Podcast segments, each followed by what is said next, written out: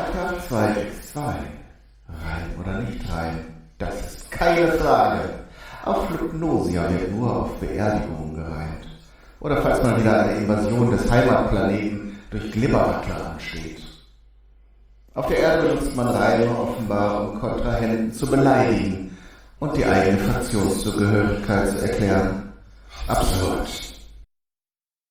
Einst schrieb ein kleines Schweinchen in sein Tagebuch. Ach, meine kurzen Beinchen, die sind ein arger Fluch. Und erst mein feistes Leibchen, so find ich nie ein Weibchen. So blieb's allein, das arme Schwein, mit seinem Speckgeruch.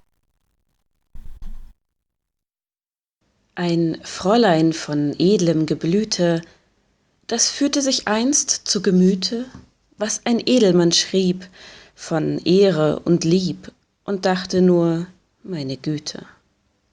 Der Mann ist zu keck, hier muss ich schnell weg. Dieser Glanz von Wurst trank wohl übern Durst, da bleib ich beim Herren von Speck.